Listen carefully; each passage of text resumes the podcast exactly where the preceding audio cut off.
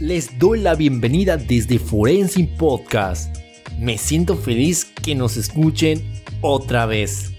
Sobre todo en este momento donde me regalas tu valioso tiempo. Para mí es el mejor regalo que puedas ofrecerle a una persona. Me escuchas desde la Riviera Maya, en el Mar Caribe mexicano. Soy Oscar Trejo, un amante más de las ciencias forenses.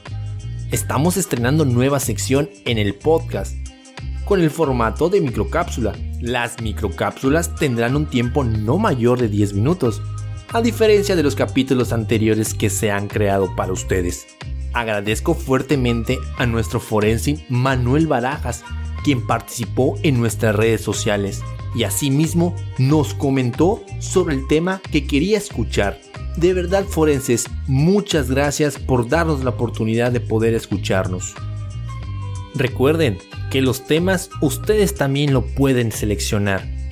Comenten en nuestras redes sociales, nos encontrarán en Facebook e Instagram. Con mucho gusto pueden escribirnos y ahí mismo nos vamos a poner de acuerdo de qué tipo y de qué forma quieren que nos expresemos.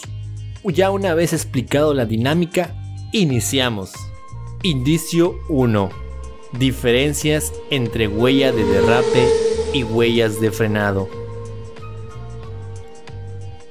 Para comprender el tema hay que entender qué es una huella. De acuerdo a la RAE, es una señal que deja el pie del hombre o del animal en la tierra por donde pasa.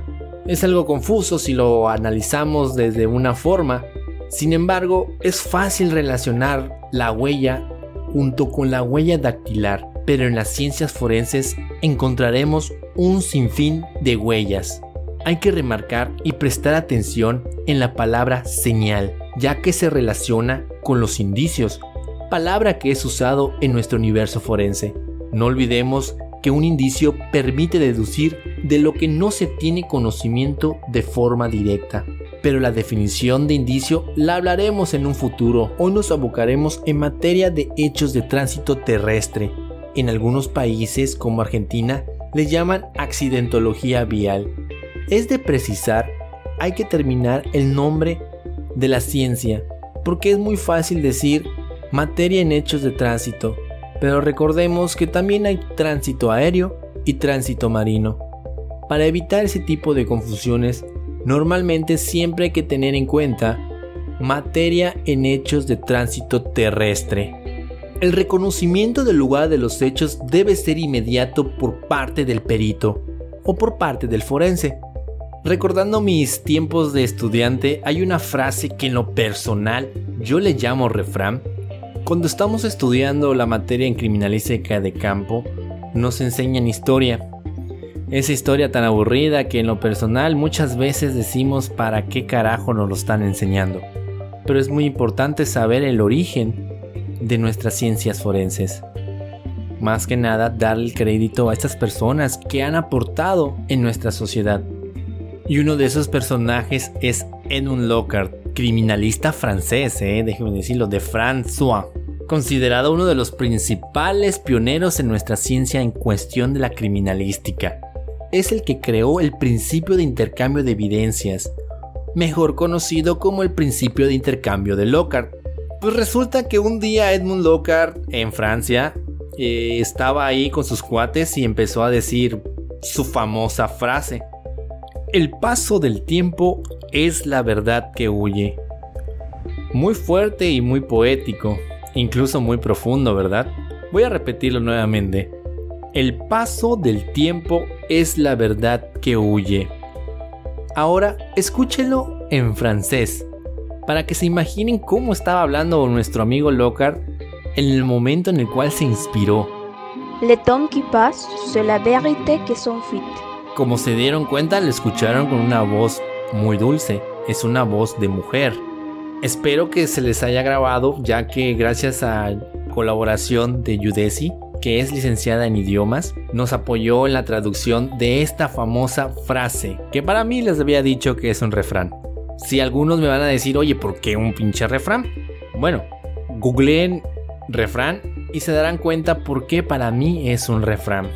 Y me dirán, bueno, ¿de qué carajo me estás hablando si querías hablar sobre las huellas de derrape, sobre las huellas de frenado?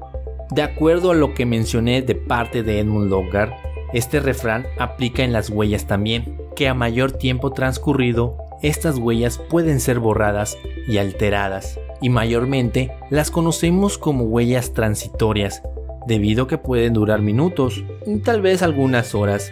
Son afectadas directamente por el viento, la lluvia y por el accionar del tránsito. En esencia, las huellas siempre van a tener una aplicación física y dinámica, aplicada a la reconstrucción de un hecho de tránsito.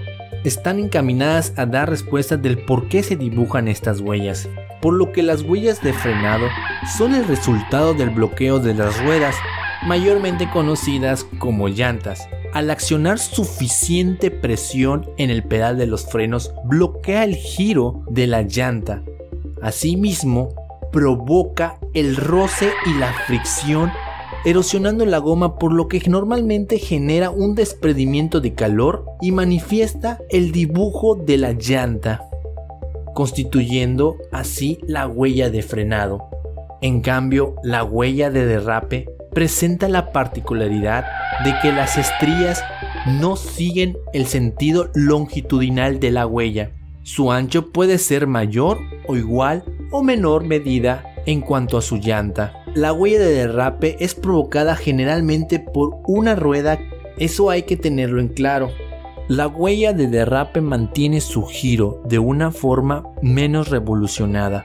Esta huella presenta cierta curvatura cuando lo observamos en el lugar de los hechos. Se aprecia oscuro en el lado exterior, debido a la transferencia de fuerza causada por la acción centrífuga. Es muy común confundir la huella de derrape con la huella de arrastre, incluso la huella de arrastre de llanta. Sin embargo, el conocimiento teórico debe ser necesariamente complementarse con un reconocimiento práctico. La práctica y la teoría siempre va de la mano para un buen investigador forense, toda vez que el perito forense debe tener la capacidad de detectar este tipo de huellas y de identificar las diferencias de las mismas. Las huellas de frenado son producidas por una desaceleración brusca del vehículo. Al momento de que yo piso el freno, automáticamente de forma longitudinal se va a dibujar la huella de la llanta.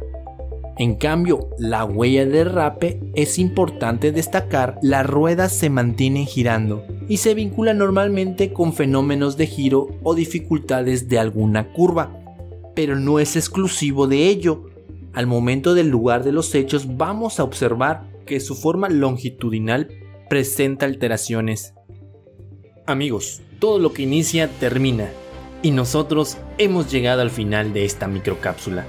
Mi nombre es Oscar Trejo y ha llegado el momento de despedirme. Gracias por la atención y no olvides que el hombre nunca sabe de lo que es capaz hasta que lo intenta. No te desanimes, esfuérzate. Nunca te quites estas palabras en tu mente, porque la mente es poderosa y ustedes son poderosos.